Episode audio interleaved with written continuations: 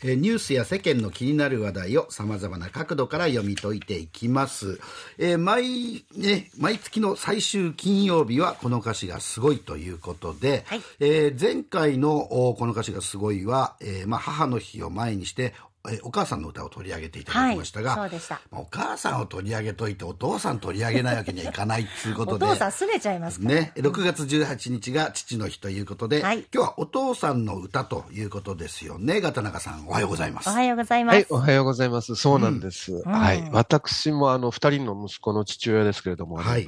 以前もお話しした通り、家に帰るのは夜中うん、たまの休みは寝てばかりというですね、ダメ親父でしたので、あ当然ながら息子たちはお母さん子です。はいうんあのな何年か前のある夜なんですけれども、はいソファーで寝てたら息子たちがかみさんと話してるのが聞こえてきてですね、えうんそれが、頼むけん、おとんより長生きしてくれ。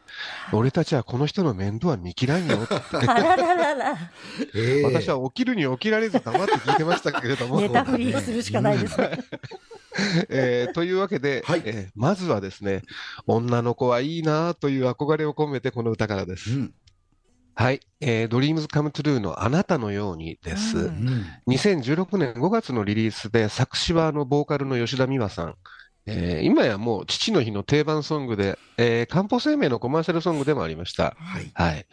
えー歌詞はお聞きいただいている通りで一番にあるですね、うん口数は少なくて、うんいつでも控えめで、人を大事にして、責めも恨みもせずといううんお父さん像を聞くにつけてですね、え宮沢賢治じゃありませんが、そんな人に私もなりたいというかですね、だから私はダメなんだと、もうぐさぐさ刺さるんですけれども、えはい。えーその意味でですね、はいこの歌は、うんそうではない私のようなものにとってはですね、父親の理想像を示してくれるバイブルのような歌です。えうんはいで、お嬢さんからこの歌を送られるお父さんはですね、うん胸を張ってください。はい。泣くと思いますけど。うんねはい。だから、あの、うん父の日に LINE とかでですね、この歌の URL を貼ってメッセージを送ったら喜ばれますよ。はい。お父さんあの素直に受け取ってくれればいいですけどね。あの、はい。私だったら素直に受け取らないですね。はい。そうしますっていうふうに。はい。でもぜひ、あの、送る側、送られる側、どちらもあの歌詞をじっくり読んでみてください。はうんでそして私のように読むと辛いお父さんは、えー一緒に反省しましょう。い。はい。えー冗談さておきですね、この歌で繰り返されるのは、生きるその背中が教えてくれたことという歌詞です。ははい。この歌に限らず、お父さんというと背中なんですね。ねはい。それはきっとあのちっちゃい頃におんぶや肩車をされた思い出、まあ子供からすればとても広くて大きかったという思い出、うん。えーに対してあのお母さんは授乳の時から抱っこが多いし、うん。基本的にうん向き合う間柄ですけれども、はいはい。お父さんあの車に一緒に乗ってても大抵運転席だし、うんはい。うんおんぶや肩車もそうですけれども、前を向いている、そのうん。視線を共有するような間柄で、それを象徴象徴するのが背中なんだろうなと思います。うはんこの歌でもあなたのように前を向いて大きい人でありたいと歌われますうんからね。はい。ちなみに歌詞とは離れますけれども、はいバブル時代からのこの40年でお父さんと娘さんの関係はもう激変しましたね。はい。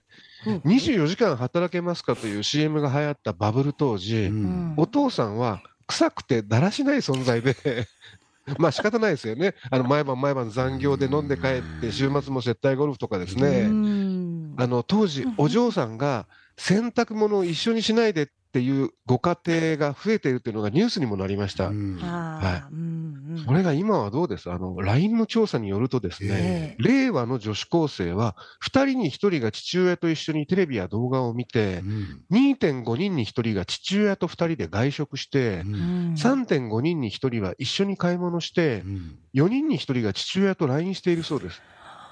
これちゃんと仲良し。はい。いずれもですね、男子高校生の2倍くらいの親密さでして、うんでまた別の調査では、お父さんを好きと大好きで8割、嫌いは2割でした。はい。確かにあの10代のお嬢さんがいる同僚に聞いてもですね、会社の帰りに待ち合わせて食事に行くとか、週末娘の買い物に付き合うとか、仲いいんですよ。はいうちなんか私とあの息子たちが必ず集合するのはですね、年末、競馬の有馬記念の日ぐらいなんですけどね。いいじゃないですか、それでも。うん。まあ、日本は遅れているとはいえですね、まあ、それでもジェンダーレスの時代ですんで、はい。家事も分担して、飲んだくれたりせずにですね、見切れになったお父さんたちは、うん。お嬢さんに甘い分だけお母さんより好かれたりするんですね。はい そして歌は最後、いつかあなたのようなという歌詞で閉じるんですが、歌われなかった続く歌詞はきっと、あなたのような人と結ばれたいなんでしょうね。これもう父親冥利ですよね。はい。えーということで、え次はですね、昭和のお父さんの歌をお届けします。こちらです。はい。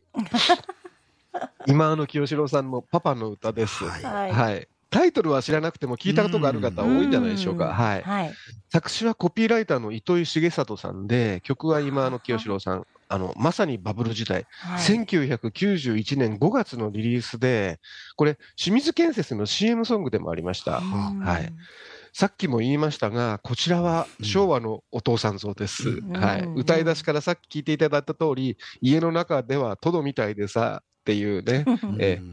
あの、新聞見ながらビール飲むっていうのももう新聞今読んでいただけなくなったんで、懐かしいですし、すね。ありがたかったなと思うんですけれども、はい。で、あの、今だったらね、ネット見ながらですからね、うん。で、あの、2番も、休みの日には10時半に起きる。シャワーを浴びて、テレビ見て、時々ブラッと散歩して、お腹の出っ張り気にしているですから、はい。あの、本当この歌、私もほっとします。えーそして、救われるのが続いて繰り返されるサビでして、うんだけどよ、昼間のパパはちょっと違う。うん昼間のパパは光ってる。昼間のパパはいい汗かいてる。昼間のパパは男だぜ。です。はい CM ではあの建設現場で働くお父さんたちを子供たちが職場見学する映像に、このサビが重ねられていました。うんうん当時、いい CM だなと思ったのを覚えてますけども、ん YouTube に残ってますんで、あの、父の日にお父さんと一緒に見るのもいいかもしれません。うんはい。ただ、おそらくは専業主婦家庭を想定した風景ですから、やっぱりあのうん昭和の残像なんですね。うん今同じし設定で CM 作ったら炎上するでしょうし、あの、それ以前に企業側が NG を出すでしょう。はい。うんなんせ、男だぜですから。はい。あの、今やね、共働き世帯が7割を超える時代です。うんはい。昼間は、昼間はちょっと違うっていうのは、パパだけじゃないし、むしろ大変なのはママで、まあ、だから少子化が加速するわけですよね。うんそれでも、ごめんなさい。あの、昭和のお父さんたちは多分ほっとするんで、もしお父さんがこのタイプなら、父の日にメールででも送ってあげてはいかがでしょうか。はい。ね懐かしいねこの曲ねそう懐かしいですねはいうんでは今日はもう一曲。これはあの、世のお父さん方に私から、あー頑張りましょうという思いを込めて、はい、この歌です。はい。えー、デイドリームビリーバーです。ん元歌は1967年、アメリカのロックバンド、モンキーズの歌ですが、それをあの、ザ・タイマーズ当時の今野清志郎さんが日本語で歌って、これいろんな CM ソングにもなりました。はいはいはい。